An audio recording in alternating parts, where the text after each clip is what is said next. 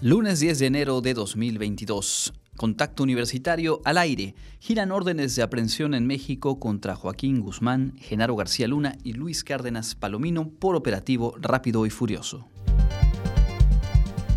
En marcha el registro de personal educativo en Yucatán para recibir la dosis de refuerzo contra el COVID-19. Arrancó la tercera feria virtual del Servicio Social de la UAD y tenemos los detalles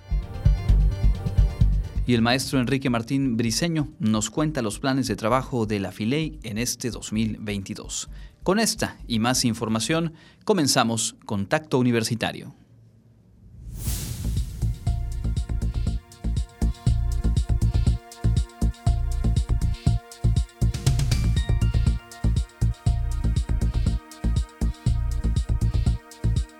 Contacto Universitario nuestro punto de encuentro con la información.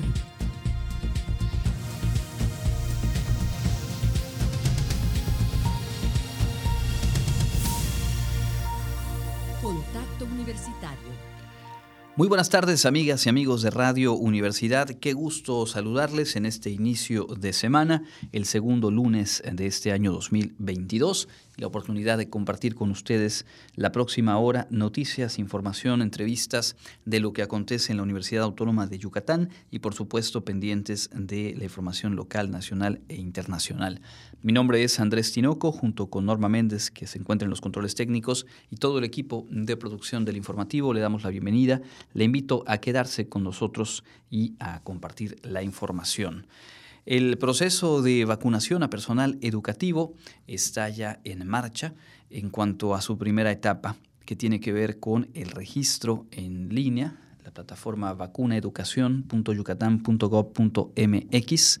Desde ayer domingo ha abierto ya el registro para todas y todos los eh, profesores, docentes, académicos, personal administrativo, manual de las diferentes eh, escuelas, universidades, en fin, todos los espacios educativos del estado de Yucatán, quienes recibimos el pasado mes de mayo la vacuna de Cancino, pues ahora se abre esta eh, oportunidad para registrarse y en breve recibir ya la dosis de laboratorio Moderna como refuerzo al esquema de vacunación. Por supuesto, la invitación está ahí, la oportunidad es eh, pues muy valiosa y hay que tomarla.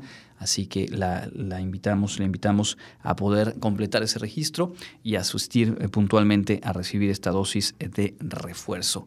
En la información nacional, pues ya lo decíamos también en los titulares desde ayer circula esta información, sigue siendo muy relevante. Luego de 12 años de investigación, la Fiscalía General de la República obtuvo siete órdenes de aprehensión contra presuntos implicados en el ingreso de armas de fuego desde los Estados Unidos a nuestro país a través del operativo llamado Rápido y Furioso. Entre los acusados están el exsecretario de Seguridad Pública, Genaro García Luna, quien fuera su mano derecha, Luis Cárdenas Palomino, y el ex líder del cártel de Sinaloa, Joaquín Guzmán Loera. La indagatoria comenzó en el sexenio de Felipe Calderón por la introducción de más de 2.000 armas de fuego a México de forma deliberada por parte de la Oficina de Alcohol, Tabaco, Armas de Fuego y Explosivos de Estados Unidos, esto a fines de 2009.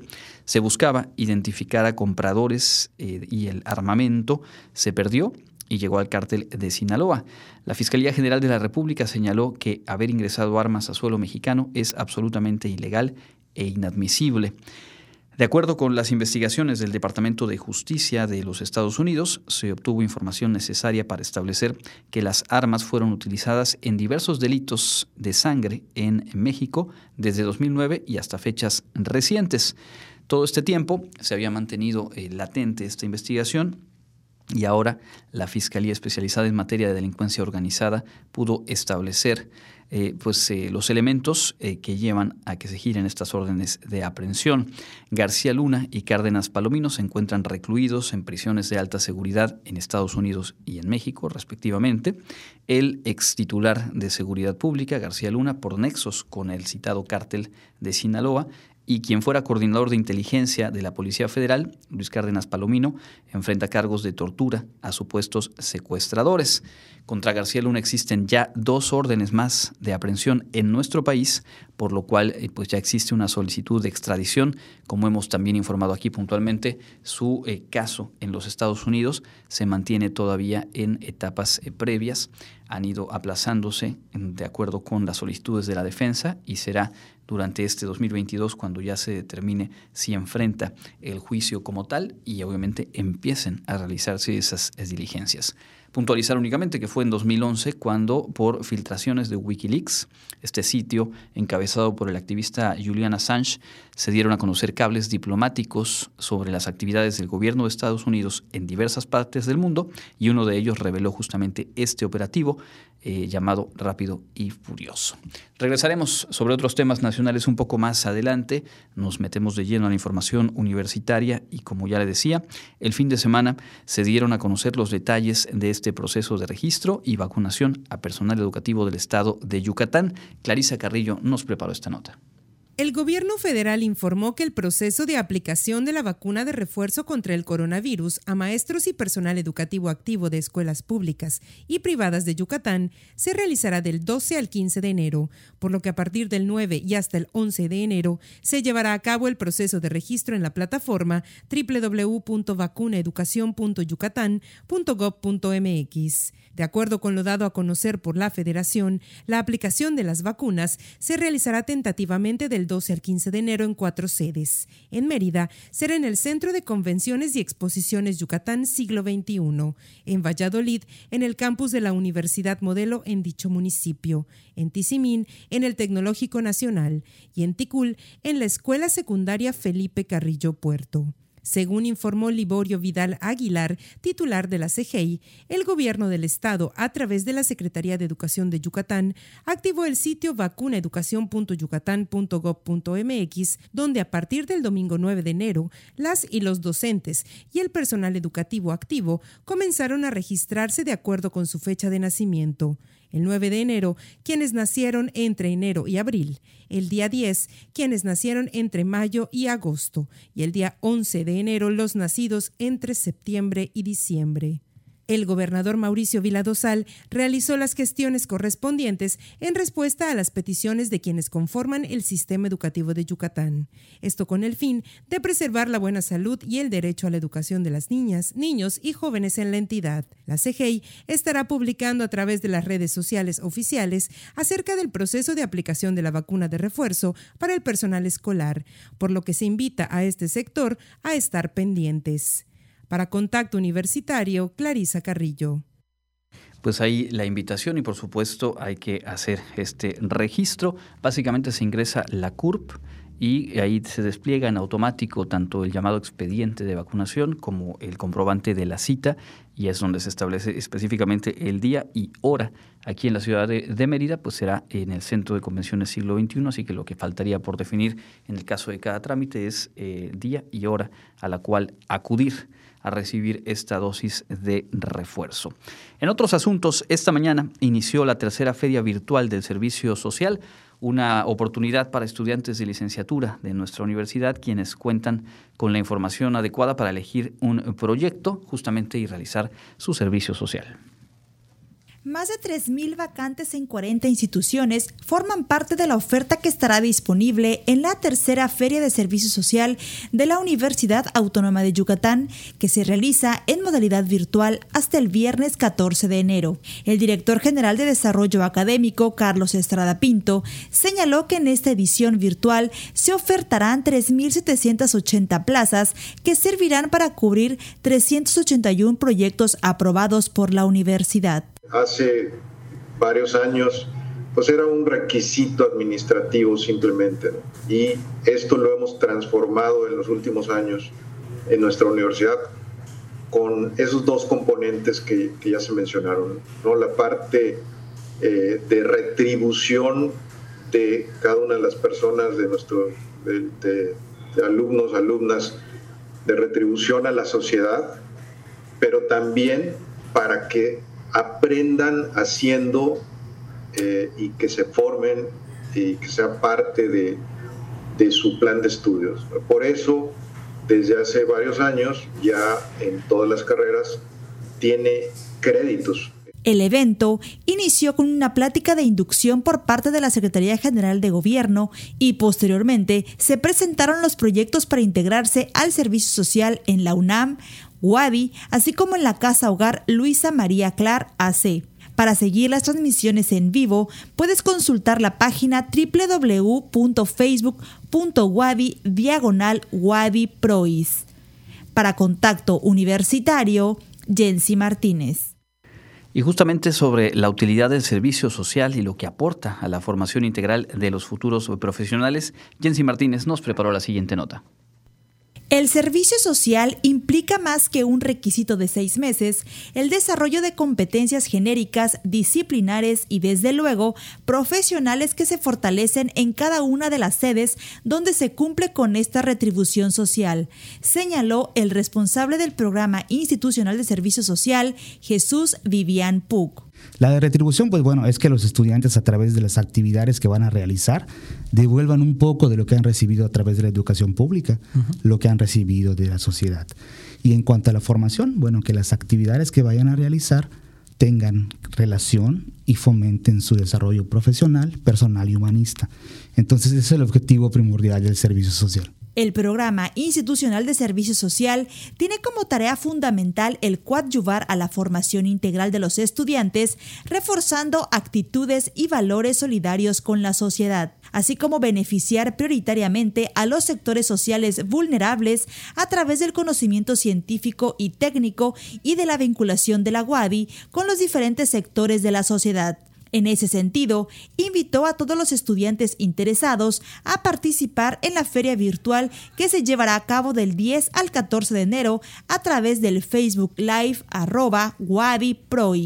Para contacto universitario, Jensi Martínez. Y en otras cosas, la unidad académica Bachillerato con Interacción Comunitaria ah, lanzará certámenes para fortalecer la participación de las y los estudiantes en las celebraciones del centenario de nuestra universidad.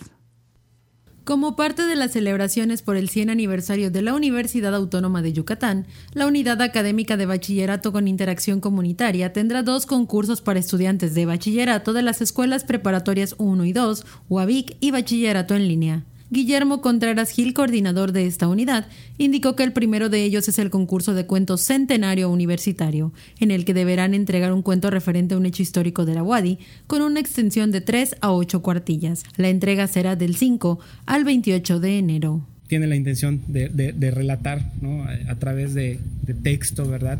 Que nuestros estudiantes cuenten este, historias relativas a lo más relevante que puedan compartir sobre el centenario de, de nuestra universidad. El segundo es el concurso de cartel histórico Felipe Carrillo Puerto, en el que deberán enviar un cartel de manera digital sobre la historia, personajes o hechos históricos de la universidad.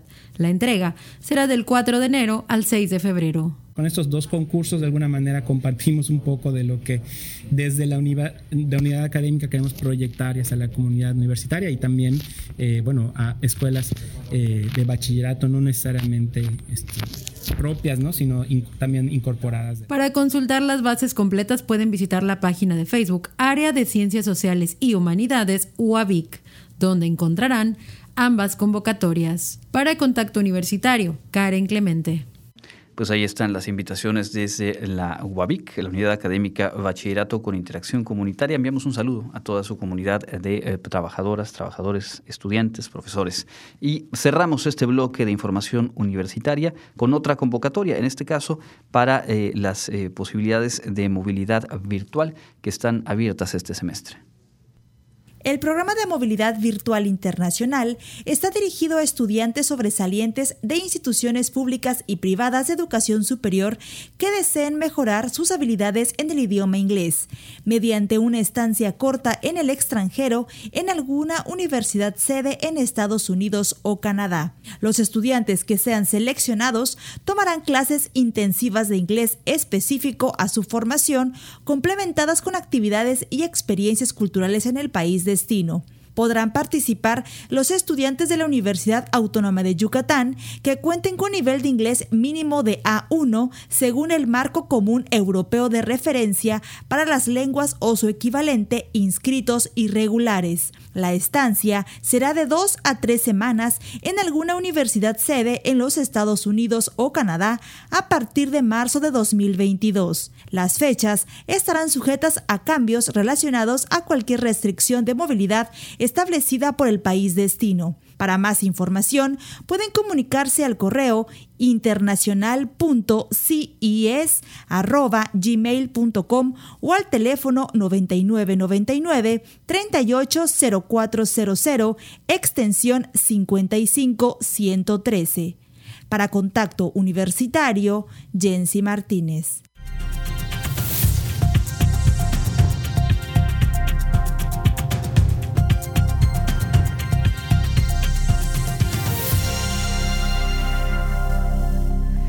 Continuamos en contacto universitario. Es un gusto eh, recibir aquí en el estudio al maestro Enrique Martín Briceño, director de la Feria Internacional de la Lectura Yucatán, la FILEI, y queremos obviamente enterarnos, enterarles de lo que se está trabajando. Siempre se ha dicho, termina una edición de la feria y arranca el trabajo hacia la siguiente, y van pasando las semanas, los meses, y por supuesto nos vamos enterando y vamos compartiendo poco a poco lo que se construye. Maestro, bienvenido y gracias por acompañarnos.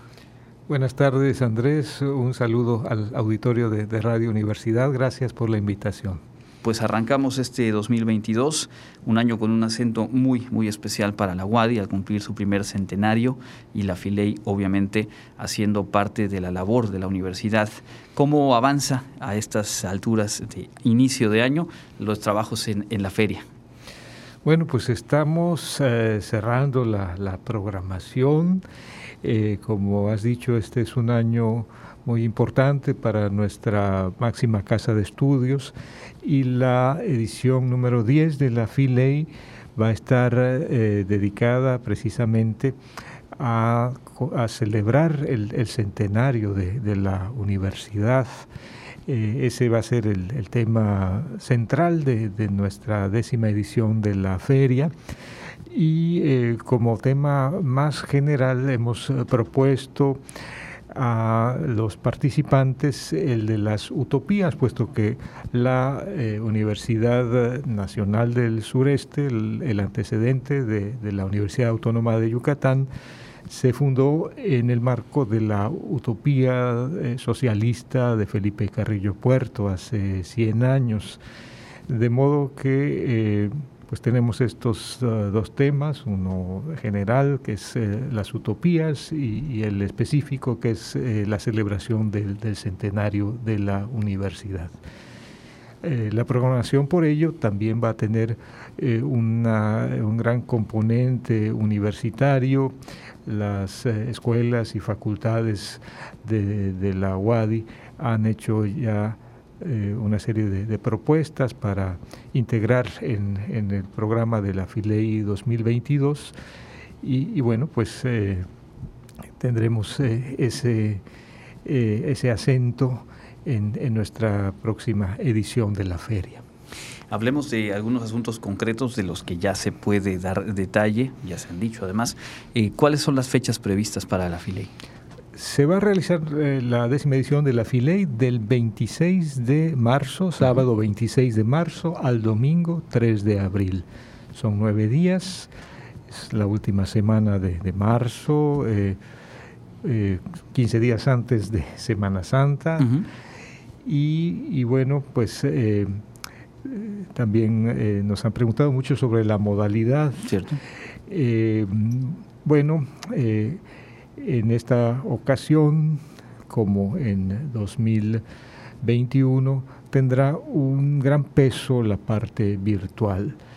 Eh, ya sabemos que pues, la pandemia continúa y pues, no, podemos eh, eh, hacer una feria pues, totalmente presencial. Sí tendremos algunas actividades presenciales, pero sí va a haber eh, un fuerte eh, componente virtual en nuestra FILEI 2022. Hace un momento se, se refería a, la figura de Felipe Carrillo Puerto y finalmente usted también como académico, estudioso, sensible al patrimonio histórico del Estado, le pediría compartir alguna reflexión sobre ese personaje porque cuando uno entiende lo que ha trascendido su obra en términos generales y en particular en una institución como la propia Wadi, eh, realmente da como para el asombro, da para entenderlo como un personaje lleno de talento, para poder leer visualizar y además eh, sentar las bases de realidades como, como la propia universidad. Claro, bueno, no nos deja de, sorprender que en, una gestión tan breve como fue la suya, de, apenas dos años, ¿no? pues eh, como sabemos eh, fue asesinado el, 3 de enero de, de 1924, haya tenido logros tan notables, haya tenido esta visión eh, eh, en diversos ámbitos y, bueno, eh, pues entre otras cosas, muy pronto en su, en su, en su gestión fundó esta, esta universidad y, la, la, fundó con una visión mucho más amplia que la que posteriormente pudimos eh, notar en el, en el eh, desarrollo de la, universidad, porque eh, integró en, en, la Universidad Nacional del Sureste la escuela normal, la Escuela de Bellas Artes, el conservatorio, es decir, veía más allá de las carreras que bueno, se estudiaban en, en, el Instituto Literario, Derecho, Medicina, Ingeniería, ya, ya se sabe.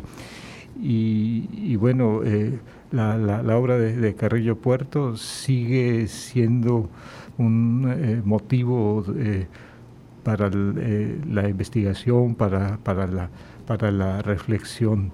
Pero bueno, desde luego la creación de, de, esta casa de estudios, en, en, la cual también hay que decir, participó José Vasconcelos, otro visionario, otro también personaje eh, muy, muy importante para la, educación, eh, para la cultura en, nuestro país. Eh, bueno, no, sin duda es, uno de los grandes, grandes logros de, Carrillo Puerto. Y es parte de lo que, con el acento particular que tendrá la, la FILEI en su edición 2022, vamos a poder compartir, repasar, seguramente revalorar y creo que es algo que además es, es muy necesario cuando se tiene a la vista los logros de, un personaje, de una gestión eh, como la de Felipe Carrillo Puerto y lo que ha trascendido aquí en, en, el estado de Yucatán. La próxima filey entonces del 26 de marzo al 3 de abril hay elementos que se están terminando de afinar y hay algunas cosas que ya sabemos, como por ejemplo quién recibirá la medalla Excelencia en las Letras José Emilio Pacheco. En esta ocasión será la académica y escritora Rosa Beltrán. ¿Qué decir sobre este personaje? ¿Cómo recibió la noticia y qué se está preparando, digamos, para también tener ese acento especial este año? Bueno, pues eh, la noticia la, dimos eh, en el marco del Congreso de Yusi Mexicanistas que se realizó en la, en la Ciudad de, México entre el 10 y el 12 de noviembre pasados. Eh, se dio a conocer la noticia el mero 12 eh, de noviembre, Día Nacional del Libro, Día del cumpleaños de Sor Juana Inés de la Cruz, al final de, este Congreso. Y, bueno, eh, desde luego Rosa Beltrán eh, tomó con gran alegría esta decisión del jurado del premio José Emilio Pacheco. ella se viene a sumar a un grupo de de muy eh, destacados escritores y escritoras de México. El primero que recibió este premio eh, fue precisamente quien le da nombre, José Emilio Pacheco. Lo han recibido también Elena Poniatowska, Fernando del Paso, eh, Cristina Rivera Garza, Héctor Manjarres, David Huerta, Enrique Serna. y bueno, ella sería la, tercera mujer en recibir este galardón, eh, pues eh, es eh, sin duda un, reconocimiento muy, muy merecido, es una distinguidísima investigadora y también escritora, periodista, acaba de sacar la novela Radicales, Libres, que ha tenido gran, gran éxito. y pues además es, una gran amiga de la, de la Filey, ha estado presente en la Filey, si no me equivoco, en, todas, en todas las ediciones. En esta ocasión vendrá para recibir el, premio José Emilio Pacheco el sábado 26 de marzo y también bueno, va a participar en, algunas otras actividades. Eh, como, como es lo usual con los eh, recipiendarios de, este, de este premio. Y bueno, pues eh, estamos muy, muy contentos que ella sea la, la galardonada, pues sin duda muy, muy merecido este reconocimiento. Así es, y junto con este premio, también la Filey desde hace algunos años ha puesto en marcha el Premio Nacional de Periodismo Filey, reconociendo el trabajo de eh, pues gente de los medios de comunicación y particularmente con el acento a reporteras, reporteros de a pie, como se le llama, que han hecho, que han realizado a lo largo del tiempo, pues la labor de difusión eh, cultural y esa convocatoria se mantiene abierta. Eh, ¿Cuáles son algunos de sus detalles, de los rasgos fundamentales de esta invitación? claro, claro, Andrés hay que decirle al público que se trata de un premio de periodismo cultural, porque el, eh, nombre a veces eh, confunde, ¿no? Es el Premio Nacional de Periodismo Filey, pero está orientado a reconocer la labor de periodistas de a pie, como has dicho, es decir, periodistas culturales que se dedican a la nota, el reportaje, la, la, crónica, que son quienes nos eh, dan a conocer día con día lo que es la vida cultural eh, en, nuestro, nuestro país los que nos eh, dicen de las novedades editoriales, de los conciertos, de las exposiciones, quienes entrevistan a, los artistas, a los escritores, etcétera. Eh, bueno, está, reconoce la trayectoria, este premio, eh, quien eh, lo reciba debe tener por lo menos 15 años en el ejercicio del, periodismo, lo puede postular instituciones de, educación superior o organismos de la sociedad civil, instituciones culturales, eh, o bien, esta es una novedad en la convocatoria de, este año, puede ser eh, el candidato postulado por cinco periodistas eh, o personalidades del medio periodístico, incluyendo a, los que han recibido anteriormente el premio, que se ha conferido el premio en tres ocasiones, que son, y, los ganadores fueron eh, Mary McMasters, eh, Leticia Sánchez Medel y, el primero fue Miguel de la Cruz, Miguel de la Cruz, que, acaba precisamente de ser reconocido en la FIL Guadalajara con el eh, premio Fernando Benítez al periodismo cultural.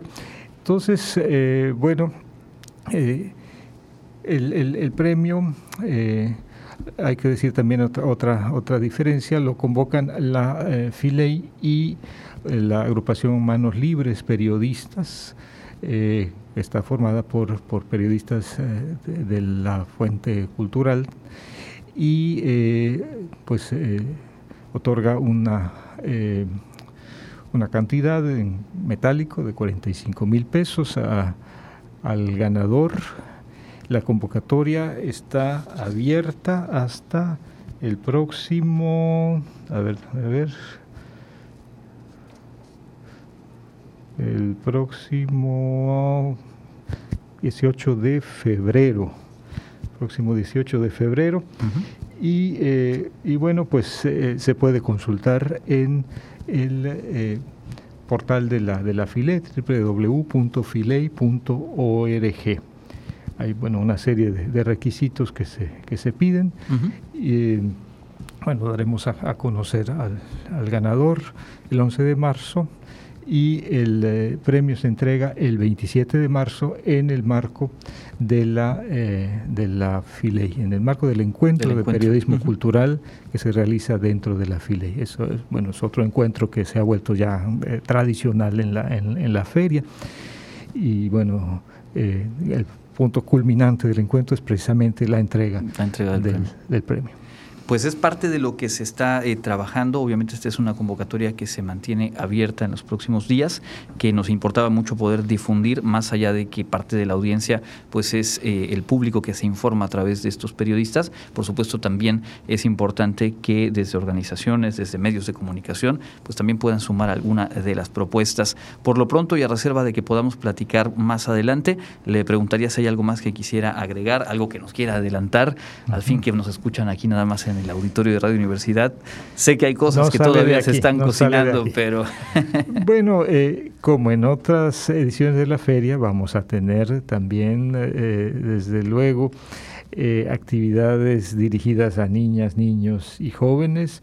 En esta ocasión, bueno, vamos a incrementar notablemente eh, el número de estas actividades con la colaboración de la Secretaría de Educación, del Gobierno del Estado y de otras instituciones que, se suman a la, a la FILEI. Tendremos eh, presentaciones editoriales, desde luego, de la Casa Editorial de la UADI, de otras, eh, bueno, editoriales de del eh, país eh, y, de otras instituciones de educación superior, actividades académicas, encuentros, coloquios, congresos, actividades artísticas, desde luego, eh, cine, en fin, lo que ya a lo que nos tiene acostumbrados. A lo que nos tiene acostumbrados. El año pasado una de las innovaciones más llamativas fue este espacio de constelaciones literarias. Tendremos algo similar, a veces las agendas se alinean, a veces no, pero no lo sé. A veces las estrellas quedan alineadas. En, bueno, pues eh, la intención es tener desde luego eh, figuras, estrellas eh, del firmamento literario. Ya les, ya les avisaremos. Seguiremos seguramente, la pista, seguramente tendremos algunas. ¿Alguna pista sobre el país invitado? Ah, bueno, pues es un país bastante cercano a, a México y a Yucatán.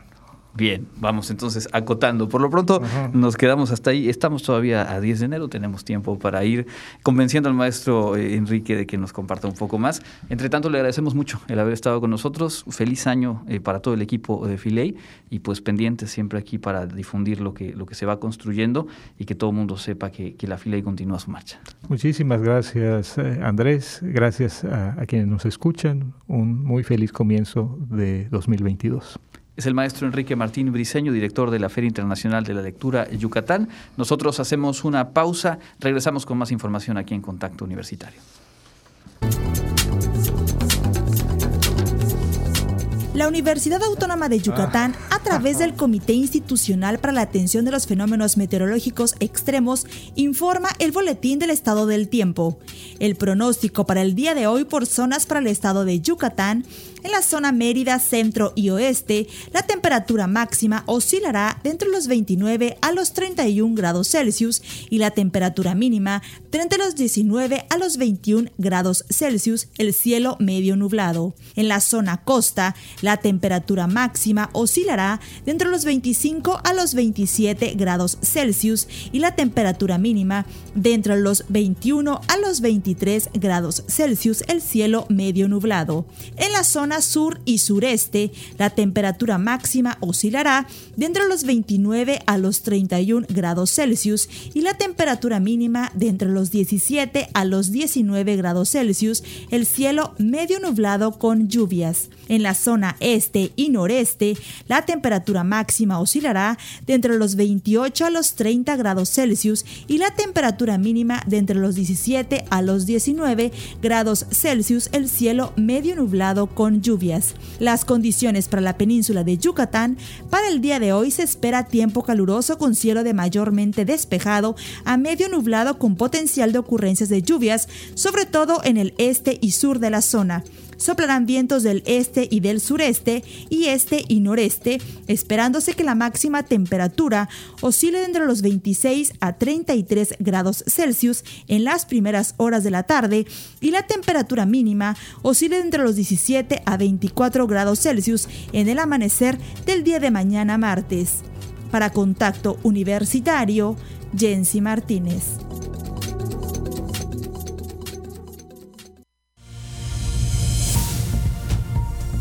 Contacto Universitario, nuestro servicio informativo en radio.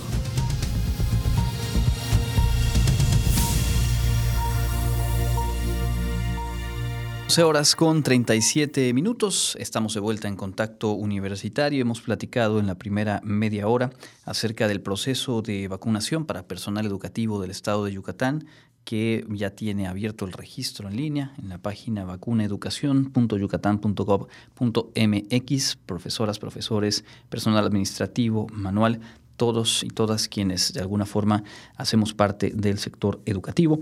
Acceso ya disponible para registrarse y recibir la dosis de refuerzo. Se ha dicho que será eh, la dosis de la eh, farmacéutica moderna. En, los próximos días se estará aplicando en cuatro sedes en el estado. También en la información de la UADI decíamos, hoy se puso en marcha la tercera feria virtual del servicio social. Platicábamos aquí el viernes a detalle con el responsable del programa institucional en la materia y decíamos una muy buena oportunidad para obtener información más a detalle, más a fondo de parte de los proyectos a los cuales se pueden incorporar estudiantes de licenciaturas eh, de nuestra universidad. Y en el ámbito nacional, ya decíamos, llamativo sin duda la obtención por parte de la Fiscalía General de la República de órdenes de aprehensión contra eh, el Chapo Guzmán, contra Genaro García Luna y contra Luis Cárdenas Palomino por su participación o presunta participación en el operativo rápido y furioso que en el año 2009 permitió el ingreso a nuestro país de armas, se habla de 2.000 armas de fuego que han sido eh, pues parte en hechos violentos de ahí hasta la fecha es una más de las órdenes de aprehensión que ya se han girado en México contra Genaro García Luna, quien se encuentra en Estados Unidos y bueno, a quien ya o de quien ya se ha solicitado, mejor dicho, la extradición por parte de nuestro país. Un poco más adelante, información internacional, también algunas notas nacionales eh, que se suman en la jornada de hoy, pero antes de todo ello, vamos a enterarnos de lo más relevante en el ámbito local. Y en el ámbito local, Después de 20 meses de haberse suspendido las clases presenciales por el inicio de la pandemia del coronavirus, las instituciones de educación superior serán las primeras en regresar al 100% de aforo en las aulas de Yucatán en un proceso ordenado, consensuado y con diferentes modalidades entre los directores, maestros, los propios jóvenes y padres de familia. La fecha oficial para el retorno es el 17 de enero. La decisión del regreso, de acuerdo a las autoridades educativas, cuenta con el aval de la Secretaría de Salud Federal y Estatal, pero cada institución será la responsable de cuidar que se cumplan con todos los protocolos sanitarios para evitar otros rebrotes de la pandemia en los centros educativos. En Yucatán serán alrededor de 86 mil los estudiantes de nivel superior y posgrado los que regresarían a las clases presenciales partir del 17 de enero o en fechas posteriores, lo que dependerá del calendario escolar y del inicio de semestre de cada universidad e instituto tecnológico. En su oportunidad, el titular de la Secretaría de Investigación, Innovación y Educación Superior, Mauricio Cámara Leal, precisó que a partir del tercer lunes de enero ya se permitirán los aforos al 100% de los estudiantes en las escuelas, pero también deberán seguirse con estricto apego los protocolos sanitarios y de higiene. En el reporte de los casos de COVID en Yucatán hasta el sábado 8 de enero de 2022, las autoridades informaron que se registraron 294 nuevos casos, además de un lamentable fallecimiento. El gobierno federal informó que el proceso de aplicación de la vacuna de refuerzo contra el coronavirus a maestros y personal educativo activo de escuelas públicas y privadas de Yucatán se realizará del 12 al 15 de enero, por lo que a partir de ayer 9 y hasta el 11 de enero se llevará a cabo el proceso de registro en la plataforma dispuesta por el gobierno del estado de Yucatán a través de la Secretaría de Educación Estatal. De acuerdo con lo dado a conocer por la Federación, la aplicación de las vacunas se realizará tentativamente del 12 al 15 de enero en cuatro sedes que son las siguientes. En Mérida será el Centro de Convenciones y Exposiciones Yucatán Siglo XXI. En Valladolid, el campus de la Universidad Modelo en dicho municipio. En Tizimín, el Tecnológico Nacional y en Ticul la Escuela Secundaria Felipe Carrillo Puerto. Se reitera la importancia de que el registro se realice en la fecha que le corresponda a cada quien de acuerdo con su fecha de nacimiento a fin de evitar que la plataforma dispuesta para ello se sature y todos puedan cumplir con este paso del proceso. Para contacto universitario, Jensi Martínez. Ahí están los detalles de la información local. En el ámbito nacional, le cuento, el presidente López Obrador informó esta mañana que se realizará una prueba, probablemente ya se la ha realizado en el transcurso de la mañana, una prueba de COVID-19, porque dijo amaneció en ronco, consideró que se trataría solo de una gripe, pero dijo se someterá a un estudio para descartar un contagio de coronavirus. Fue el 24 de enero del año pasado cuando el presidente informó haberse contagiado de COVID-19 y dijo tener síntomas leves. En aquel momento, su lugar en la conferencia de prensa fue ocupado por Olga Sánchez Cordero, entonces titular de la Secretaría de Gobernación. Hoy estuvo ahí presente, la voz un poco ronca y dijo, bueno, me harán una prueba. Hay que recordar que el fin de semana, el viernes se dio a conocer que Tatiana Cloutier, secretaria de Economía, dio positivo a COVID y habían tenido una reunión em, a media semana. El presidente dijo en ese momento sentirse bien, bueno, pues habrá que ver eh, cómo se informa en cuanto al resultado de esta prueba de COVID-19 del presidente de la República. En la conferencia, precisamente, también se refirió a la decisión tomada por su gobierno de sí tener un representante en la toma de protesta de Daniel Ortega, quien iniciará su quinto mandato al frente del gobierno de Nicaragua. Dijo López Obrador que en nombre de México estará presente Ramiro Ayala, jefe de la Cancillería de la Embajada de México en Nicaragua. Calificó como imprudencia que México no estuviera presente en la ceremonia, ya que dijo se tienen buenas relaciones con todos los países. Evitó dar una opinión sobre la permanencia como presidente de Daniel Ortega. Dijo son decisiones de los nicaragüenses y digamos que fijó ahí una postura de distancia. Lo cierto es que durante el fin de semana se había informado, la Cancillería lo había hecho, que no habría representación de México en la toma de protesta de Daniel Ortega y hoy, muy temprano, pues se cambia entonces esa decisión y se dice justamente que será Ramiro Ayala quien esté presente y pues a nombre del gobierno de nuestro país. Daniel Ortega y su esposa Rosario Murillo fueron reelectos como presidente y vicepresidenta en comicios muy cuestionados en noviembre pasado y es que fue un proceso marcado por una serie de eh, irregularidades como el encarcelamiento de siete precandidatos de la oposición y el retiro de personalidad jurídica a tres partidos opositores. Inicia un mandato por otros cinco años. Ortega tiene 76 años de edad. Gobernó por primera vez en 1985 y volvió al poder en el 2007. Ahí se ha mantenido hasta la fecha. Las más recientes elecciones fueron desconocidas por la OEA, la, eh, la Unión Europea y los Estados Unidos. En otro de los temas que son eh, pues de interés, Ernestina Godoy, fiscal general de, de, Justicia de la Ciudad de México, acusó que en su momento se pretendió ocultar la investigación contra el exdirigente del PRI en la capital de la República, Cuauhtémoc Gutiérrez de la Torre, acusado por trata de personas. Usted lo sabe, eh, hace unos días fue detenido en la Ciudad de México, ya ha sido vinculado a proceso este personaje y la fiscal actual de la Ciudad de México dice pues que la institución había eh, pues dejado ahí en el olvido ella dijo buscando que prescribieran los delitos por los cuales se le acusa.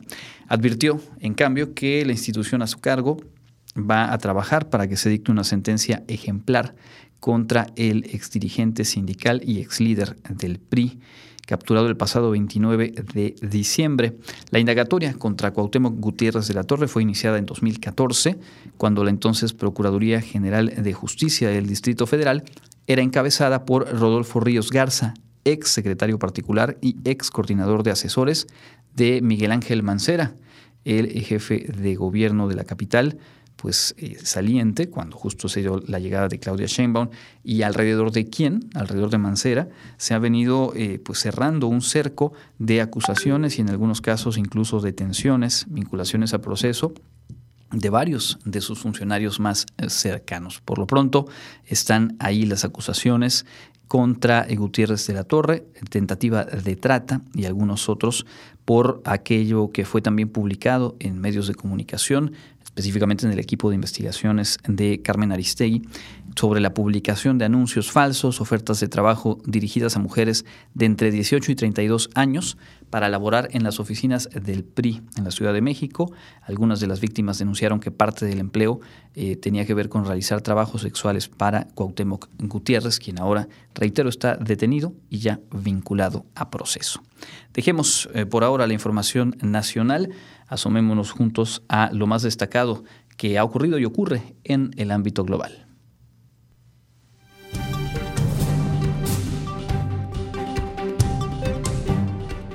Y en el ámbito internacional, en Ginebra, Suiza, altos diplomáticos estadounidenses y rusos iniciaron este lunes negociaciones en torno a Ucrania y las exigencias de seguridad de Moscú. Las negociaciones se producen en medio de temores de una invasión rusa y con Moscú exigiendo amplias concesiones de Washington y sus aliados de la OTAN. Ayer, el viceministro ruso de Relaciones Exteriores declaró que confía que ambas partes encaminen con éxito las negociaciones.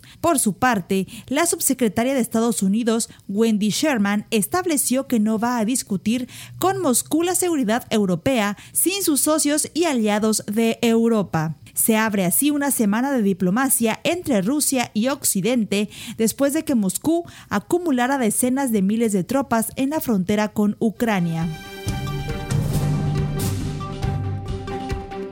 En Kazajistán, de acuerdo con autoridades, casi 8.000 personas fueron detenidas por la policía en protestas que derivaron en violencia la semana pasada. Se trata de los peores choques registrados desde que se independizó de la URSS hace 30 años. El Comité Nacional de Seguridad, la Agencia Antiterrorista y de Control de Inteligencia de Kazajistán, describió este lunes la situación en el país como estabilizada y bajo control. El ministro de Salud informó que suman 164 fallecidos, incluidos tres niños, como resultado de las protestas y acciones de represión.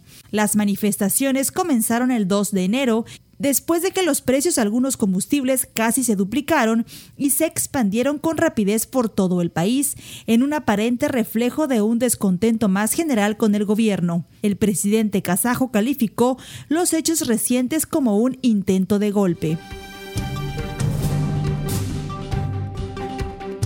En Estados Unidos, a medida que se propaga la variante Omicron del COVID-19, los hospitales también registran una tendencia al alza. Aunque los estudios globales preliminares indican que la variante puede causar una enfermedad menos grave, funcionarios de salud expresaron que la gran cantidad de infecciones podría abrumar al sistema de atención médica. Las hospitalizaciones por COVID-19 aumentaron a 78 0.5% en las últimas dos semanas y la carga sobre el sistema de salud se ve agravada por la escasez de personal y la capacidad hospitalaria en niveles elevados. En Venezuela, el Consejo Nacional Electoral confirmó que Sergio Garrido, candidato de la opositora Mesa de la Unidad Democrática, ganó ayer la repetición de las elecciones en el estado de Barinas por primera vez desde 1998. Esta provincia no será gobernada por la familia del fallecido presidente Hugo Chávez. Con 97.4% de las actas contadas, el máximo órgano comicial informó que Garrido salió victorioso con 57.36%. Momentos antes de conocerse los resultados oficiales, Jorge Arreaza reconoció su derrota en Twitter. El Consejo Nacional Electoral resaltó que la jornada se desarrolló de manera pacífica y con buena afluencia de unos 607 mil de los 870 mil habitantes del estado. Para Contacto Universitario, Jensi Martínez.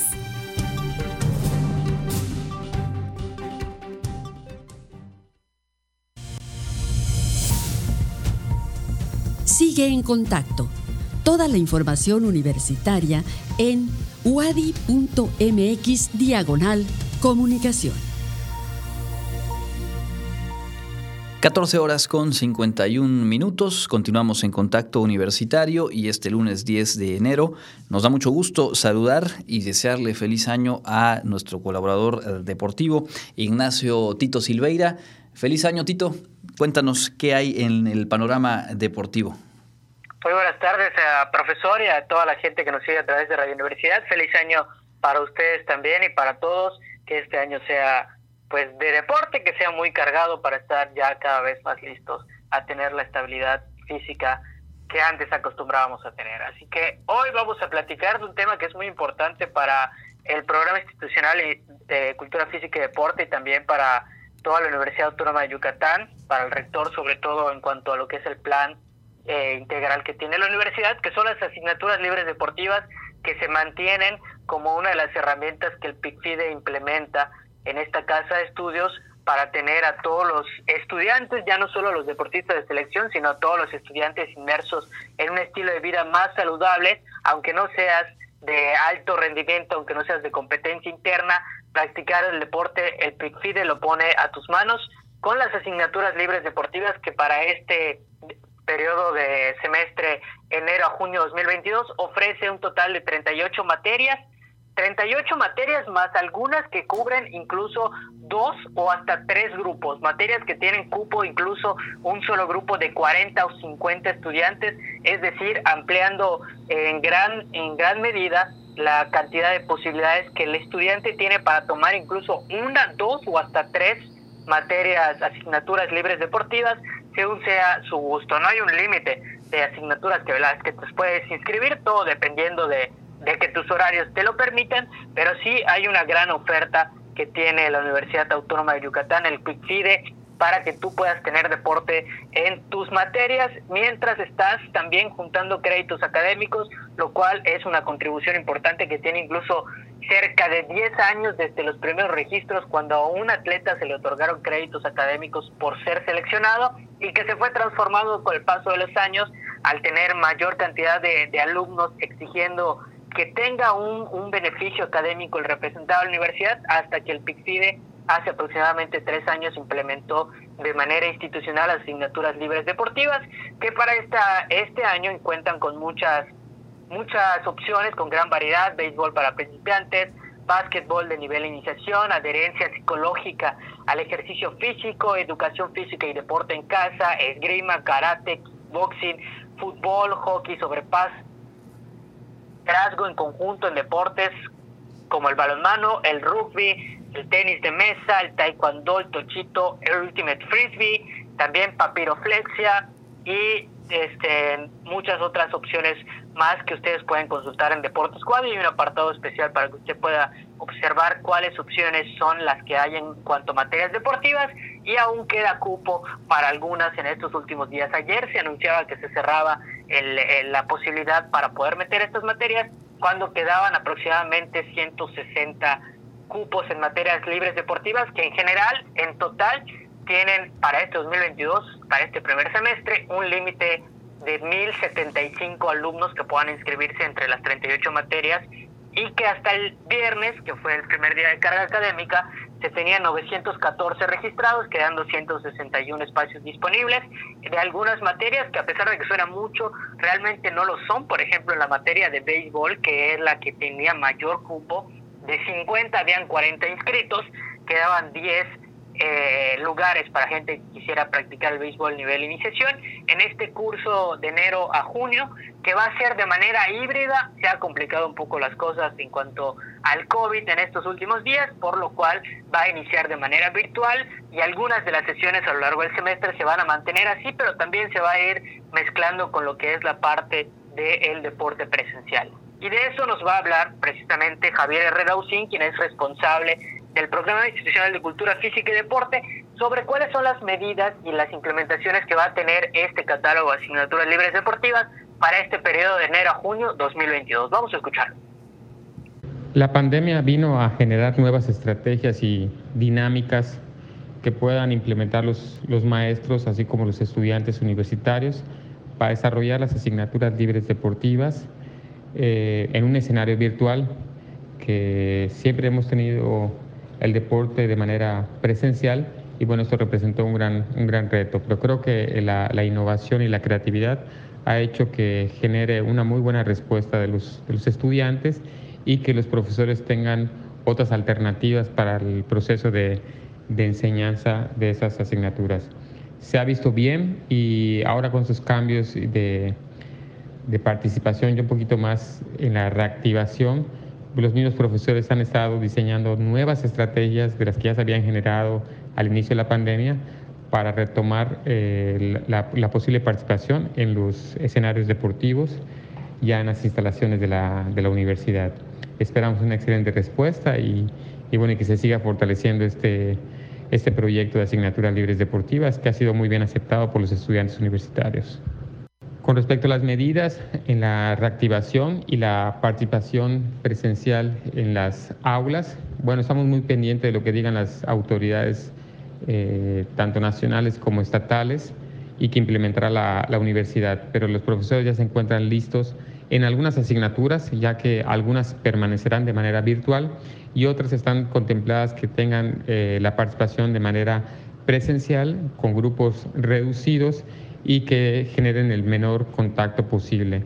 Entonces, estas medidas, bueno, primero que nada, estaremos pendientes de lo que digan las autoridades y se han diseñado los diferentes protocolos para que se puedan realizar estas materias eh, con el menor contacto posible y cuidando los, eh, la salud de los universitarios.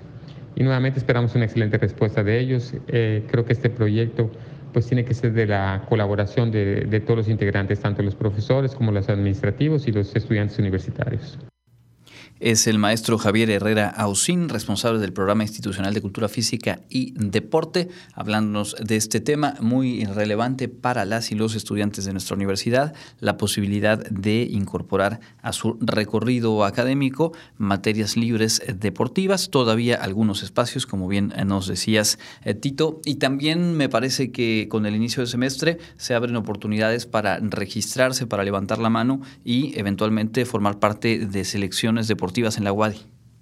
Así es, si usted practica deporte y es estudiante de la Universidad Autónoma de Yucatán y está en un sistema de competencia, se puede registrar a partir de este momento, de semanas anteriores y en el futuro, con la coordinación deportiva, con el PICFIDE y ser parte de las selecciones representativas de la universidad.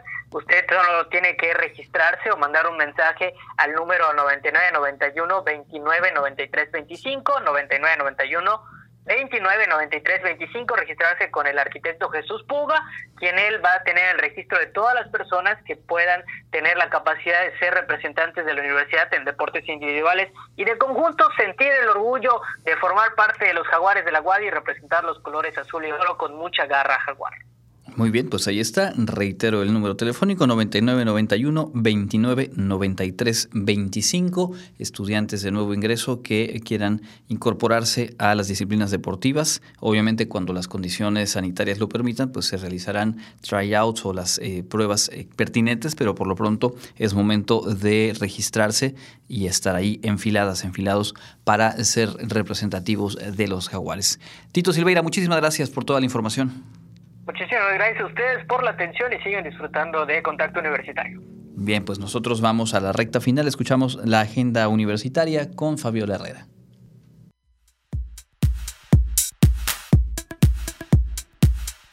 ¿Qué tal amigos? Estamos listos para presentarles la agenda universitaria. Comenzamos. Inician las actividades de la Feria Universitaria de Profesiones 2022, evento que te dará información de las diversas licenciaturas que ofrece nuestra casa de estudios, así como las opciones de estudios de instituciones públicas y privadas que participan. El evento se realizará del 24 al 28 de enero de 2022 en modalidad virtual a través del sitio web del evento, transmisiones en vivo y salas virtuales. Para mayor información, consulta la página del programa. Para mayor información, consulta el programa de actividades a partir del 10 de enero en el sitio web www.feriasprofesiones.wadi.mx. Te invitamos a participar en la tercera Feria Virtual de Proyectos de Servicio Social 2022, que se llevará a cabo de manera virtual y que se estará transmitiendo mediante la página de Facebook Programa Institucional de Servicio Social. Estudiantes próximos a realizar el servicio social, tu participación en esta feria es de suma importancia para decidir a cuál proyecto te asignarás. Revisa el programa general y participa.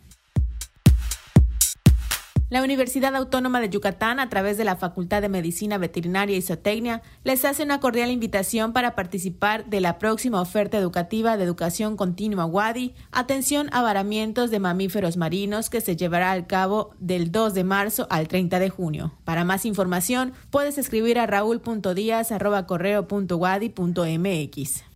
Esto ha sido lo más relevante de la agenda universitaria. Mi nombre es Fabiola Herrera Contreras, Comunicación Digital, Audiovisual e Identidad. Llegamos al final de esta emisión. Le agradecemos mucho el haber estado en sintonía y por supuesto le invitamos para que no perdamos contacto a partir de esta semana. Eh, la emisión matutina la estamos transmitiendo a las 8 de la mañana y por supuesto también nuestra transmisión habitual en punto de las 2 de la tarde.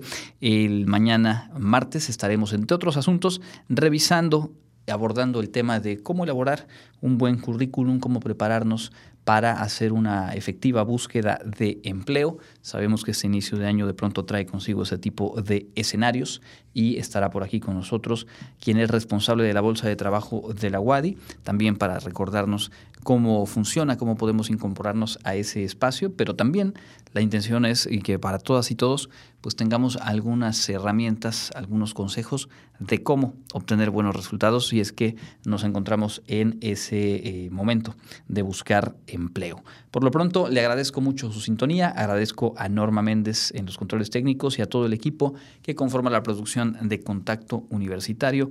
Mi nombre es Andrés Sinoco, que tenga un excelente inicio de semana. Nos escuchamos mañana.